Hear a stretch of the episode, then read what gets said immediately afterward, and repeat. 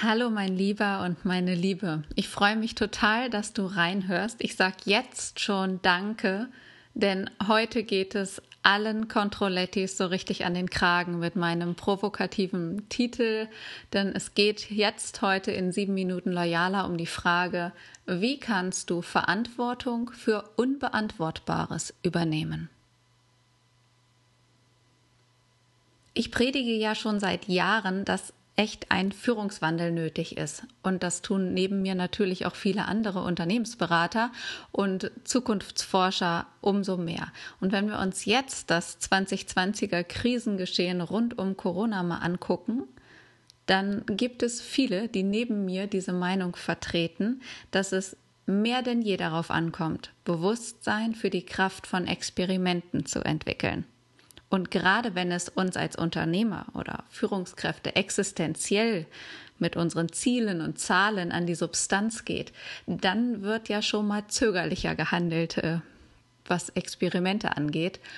Und ja, aber gerade dadurch, durch Experimente kann unser Umgang mit Ungewissheit geübt werden. Ich sage das wieder gar nicht vom hohen Ross. Ich bin ein totaler Klarheitsvertreter. Ich versuche so viel wie möglich schwarz und weiß hinzukriegen und ähm, merke aber im Laufe des Lebens und auch mit meinen Erfahrungen, es ist so oft einfach nicht möglich. Also auf voller Augenhöhe hier mein Umgang mit Ungewissheit und meine Empfehlung für dich heute. Corona ist ja nun ein weltweites Experiment, wenn wir es so nehmen wollen, ja, das uns alle beschäftigt und das wirkt sich auf jedes Unternehmen auch aus. Und jetzt ist mir kürzlich das Buch Musterbrecher von Dr. Stefan Karduk und Dr. Dirk Osmetz in die Hände gefallen oder ich bin darauf aufmerksam geworden, habe da mal ein bisschen reingeguckt. Und wenn wir deren Erkenntnisse mal übernehmen, dann wissen wir, je ungewisser die Zukunft ist, desto weniger führt das Denken in Prozessen zu brauchbaren Lösungen. Wenn du schon die eine oder andere Episode von sieben Minuten loyaler gehört hast, dann wirst du wahrscheinlich schon hin und wieder gehört haben, dass ich immer wieder sage, es ist schön, liebe Männer, wenn ihr in Strukturen und Prozessen denkt, und es ist umso wichtiger, dass die Menschen euch verstehen, dass sie euch folgen, dass die euch einschätzen können und ein Gefühl dafür haben, wo es hingeht, um halt Orientierung und Sicherheit zu bekommen. Kleiner Ausflug. Je ungewisser die Zukunft, desto weniger führt das Denken in Prozessen zu brauchbaren Lösungen. Und deshalb nehmen wir uns heute mal, du und ich, Experimente vor. Und zwar Experimente in der Form, die Energien freisetzen und Organisationen zukunftsfähiger machen sollen und auch können. Und auch wenn du jetzt sagst, ja, ja, Experimente haben ja immer einen offenen Ausgang, ne? es ist kein russisches Roulette. Es geht nicht um ein Ausprobieren ohne Plan und Ziel, sondern darum, eingefahrene Wege zu verlassen, Neues auszuprobieren, Hinderliches auch zu vergessen und einfach bekannte Muster zu brechen. Denn ich denke, du akzeptierst das oder siehst das genauso wie ich. Ja, es ist nicht mehr möglich, auf Sicht zu fahren. Es wird vielerorts gefordert, aber es kann heute in dieser Zeit in der Schnelllebigkeit und überhaupt, Stichwort VUCA, nicht mehr funktionieren, ohne Experimente in die Zukunft zu blicken. Und da können wir uns ja üben. Obwohl wir alle wissen, dass bekannte Muster im Neuland nicht helfen, tun sich Menschen schwer. Unternehmen tun sich schwer, Politiker tun sich auch schwer. Mit einer Krise tun sich alle schwer. Warum? Weil menschliches Verhalten von Mustern geprägt ist, die in der Vergangenheit funktioniert haben.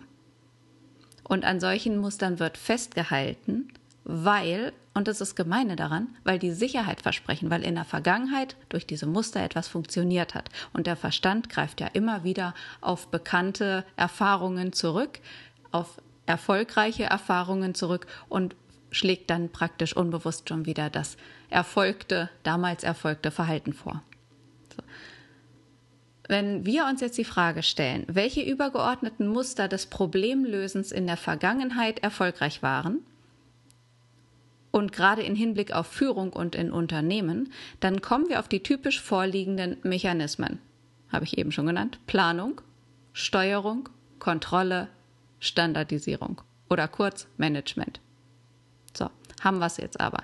Aber weil uns dieses Management in der Krise nicht oder nur teilweise gelingt, ist es, glaube ich, wichtig, einmal einen Blick in die Entscheidungshistorie zu tun. Also, wie treffen wir eigentlich Entscheidungen? Und dabei sind drei Begriffe zentral, nämlich Risiko, Unsicherheit und Ungewissheit. Diese drei Begriffe werden in der Alltagssprache fast synonym verwendet, aber gerade jetzt und im Hinblick auf Experimente ist es wichtig, dazwischen zu unterscheiden. Gerade die Abgrenzung zur Ungewissheit ist jetzt wichtig. Warum? Weil ein Risiko liegt dann vor, wenn die Wahrscheinlichkeit bekannt ist, mit der ein bestimmtes Ereignis eintritt. Wenn ein Risiko analysiert werden kann, ist es wichtig, das auch zu tun, weil dann Entscheidungen leichter fallen. Wenn diese Wahrscheinlichkeiten aber nicht vorliegen, aber die Erkenntnis vorhanden ist, dass Wahrscheinlichkeiten vorliegen müssten, wird von Unsicherheit gesprochen. Also, wir erwarten Wahrscheinlichkeiten, haben aber keine. Das ist Unsicherheit. Und in dem Maße, in dem es durch Analysen, Tests und Modelle gelingt, Risiken einigermaßen genau abzuschätzen, dann können Unsicherheiten in Risiken verwandelt werden. So. In Situationen, die durch Risiken und Unsicherheiten gekennzeichnet sind, haben diese Managementmuster, die ich genannt habe, Planung, Steuerung, Kontrolle, Standardisierung, ihre absolute Berechtigung. Fein, weitermachen weil man sich dann auch auf einem Terrain bewegt, das durch den Einsatz von diesen klassischen Instrumenten mit einer berechtigten Hoffnung auf Erfolg beherrscht und bearbeitet werden kann. Und Entscheidungen lassen sich dann auch besser begründen. So. Aber anders verhält es sich, wenn Ungewissheit im Spiel ist. Dann nämlich sind sowohl die Art der möglichen Ergebnisse und demzufolge auch deren Eintrittswahrscheinlichkeiten unbekannt. Das heißt, Ungewissheit entsteht immer dann, wenn Komplexität im Spiel ist. Und wenn Kausalitäten, Zusammenhänge, weder berechnet noch überhaupt verstanden werden können. Sind wir also bei der Komplexität angekommen. Und wenn wir uns damit beschäftigen, dann kommen wir an dem Komplexitätsforscher und Psychologen Dietrich Dörner nicht vorbei. Sein Buch dazu heißt Die Logik des Misslingens. Und er hat da Komplexität ganz gut beschrieben, das will ich eben wiedergeben. Der sagt nämlich, eine Situation empfindet man meist dann als komplex, wenn sehr viele Faktoren wirksam sind, wenn sich die gesamte Situation auch ohne das eigene Zutun verändert. Komplex ist, wenn Faktoren nicht nur wirken, sondern auch miteinander interagieren und somit der eine Faktor das Verhalten des anderen verändert. Und letztlich ist Komplexität auch dann da, wenn Ursache und Wirkung nicht mehr trennbar sind. Also die Unsichtbarkeit von vielen Variablen und die Unkenntnis über Einflussgrößen. Natürlich schreibt Herr Dörner noch genauer, umfassender und leider auch viel komplizierter, deshalb belasse ich es hierbei bei den Kernelementen. Was ich aber noch eins zu eins wiedergeben will, ist sein Zitat, Er schreibt nämlich, dummerweise sind die Menschen so sozialisiert, dass sie gewohnt sind, einen Knopf zu drücken und die Wirkung sofort folgt. Ich wette mit dir, du kennst das in deinem Umfeld auch. Also ich musste schmunzeln, als ich das gelesen habe. Es ist ja ganz viel so. Können wir rechts und links gucken, ja. Und auf Wirkung warten, darauf können sich die meisten nicht einstellen. Und so verhält es sich auch in der Führung von Unternehmen und letztlich von Menschen. Und was Corona angeht, zeigt sich ja jetzt schon, dass Maßnahmen, von denen man sich Klarheit und Sicherheit versprochen hat, neue Ungewissheiten in anderen Bereichen erzeugt, die man so im Vorfeld nicht im Blick hatte. Das zeigt wieder, Planung, Steuerung, Kontrolle, Standards sind schwierig in so einer Krise, in so einer Zone der Ungewissheit. Und für die Führung ergibt sich daraus ein klares Resultat. Wir müssen lernen, Verantwortung für nicht Beantwortbares zu übernehmen. Wer sich von den Führungsmenschen heute vorwagt und auf möglicherweise Unbeantwortbares antwortet, der exponiert sich, der pointiert und im Zweifelsfalle entblößt er sich sogar. Denn er oder sie kann nicht auf ein sicherheitgebendes Faktum aus der Vergangenheit verweisen. Und daraus könnte man meinen, entsteht die Freiheit einer nahezu beliebigen Antwort, aber zum Preis der Verantwortung. sofern der Preis bezahlt wird, für die Antwort Verantwortung zu übernehmen. Jedes Mal, wenn sich wieder jemand vorwagt und sich mit den Führungsfragen der Zukunft beschäftigt und sie erforscht, offenbart dieser jemand automatisch nämlich seine individuellen Wertvorstellungen und seine eigene persönliche Haltung.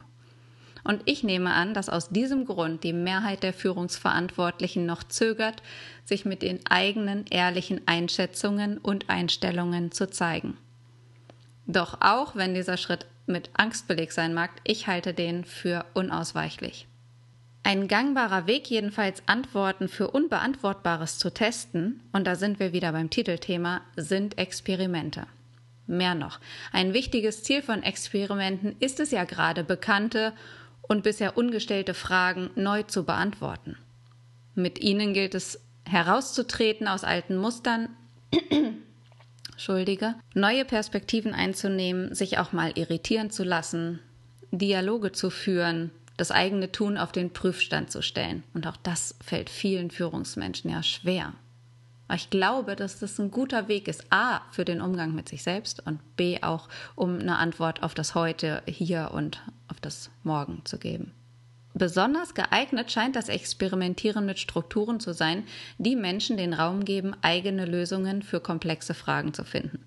Das heißt, im Kern geht es darum, die Organisation bis zu einem gewissen Grad bewusst so zu gestalten, dass Räume der Ungewissheit entstehen. Jetzt kenne ich einige Unternehmen, die schon seit Jahren auf die Eigenverantwortung von Teams und Einzelpersonen setzen, indem sie beispielsweise Prozesse mit dem Zwei-Augen-Prinzip haben und ohne weitere Kontrolle agieren lassen, sofern keine gesetzlichen Erfordernisse dagegen stehen. Wer in solchen Settings sozialisiert wird, kann natürlich und erfahrungsgemäß auch leichter Entscheidungen treffen und seinen Aufgaben eigenverantwortlich nachkommen. Und dadurch, dass das Unternehmen nicht nach Abteilungen, sondern nach Prozessen strukturiert ist, ist der Blick fürs Ganze und für komplexe Zusammenhänge gefordert. Und ob der einzelne Mitarbeitende mit diesem gleichermaßen befreienden wie auch fordernden Rahmen umgehen kann, muss sich in der täglichen Arbeit beweisen. Nachweisbar ist, dass Organisationen, die im Experimentieren geübt sind, sich leichter auf überraschende Herausforderungen einlassen können und daher auch einen schnelleren Einstieg in Krisenlösungsmodelle finden, also in krisenschneller Lösungsmodelle fokussieren. Setzen wir voraus, dass Unternehmenskultur immer nur das Ergebnis der Rahmenbedingungen in der Organisation ist, dann ist Kultur die Art und Weise, wie Menschen, abhängig von ihren Persönlichkeitsmerkmalen, auf diesen strukturellen Rahmen im Unternehmen reagieren und wie sie in diesem Zusammenhang arbeiten und mit anderen zusammenarbeiten.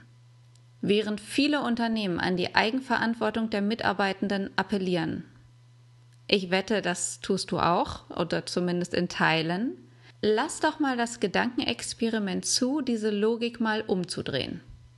Stellen wir stattdessen mal die Führung auf den Prüfstand und nennen wir es probehalber Mitarbeiterbefreiung. So hat es die KVL beispielsweise gemacht. Und hinter diesem revolutionären Appell Mitarbeiterbefreiung steht die Erkenntnis, dass viele Regularien und Vorgaben selbstverantwortliches Arbeiten verhindert haben. Das kann man vielleicht auch generalisieren. Zu viele Regeln verhindern selbstverantwortliches Arbeiten, weil die Freiheiten zu stark eingegrenzt werden. Von der KVL hat die kaufmännische Geschäftsführerin jedenfalls gesagt, Je mehr Freiraum wir in der Zusammenarbeit zulassen, desto mehr Solidarität und Verbindlichkeit nehmen wir wahr. Und sie hatte schon im Führungszirkel auch schon vor der Krise erkannt, wer nicht arbeiten will, der wird im Büro genauso wenig arbeiten wie im Homeoffice. Und die Überlegung, sagt sie, hat uns darin bestärkt, den Leuten freizustellen, wo sie arbeiten wollen. Und natürlich stimmen sich die Mitarbeiterinnen und Mitarbeiter ab. Dazu brauchen sie aber nicht uns, so sagte die Anastasia Radke, die kaufmännische Geschäftsführerin, und meinte damit halt den Führungsstab. Nimm das mal so hin und denk das mal weiter. Die bewussten Entregelungen, das bewusste Weglassen von Vorgaben und die bewusste Unterstellung eines positiven Menschenbildes sind Experimente, die Ungewissheit erzeugen und Menschen dazu nötigen, genau mit dieser Ungewissheit umzugehen.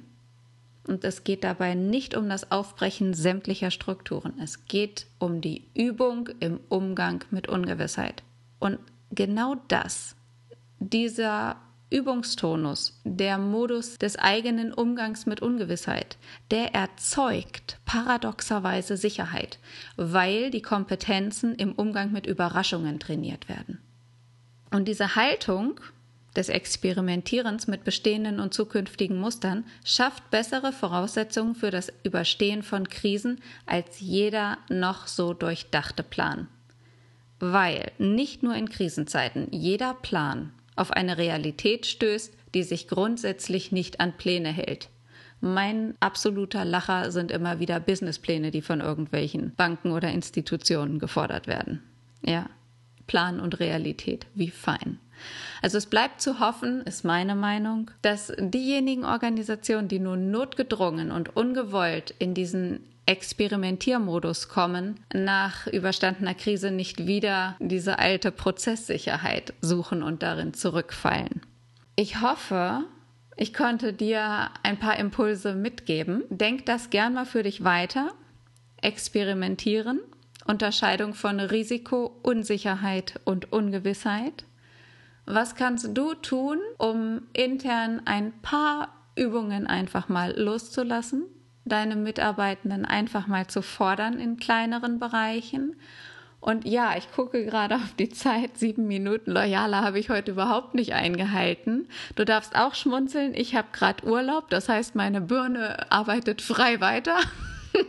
Und es hat mir total Spaß gemacht, das hier zusammenzufassen. Ich freue mich, wenn du mir ein Feedback da lässt. Abonniere bitte auch meinen Kanal auf YouTube.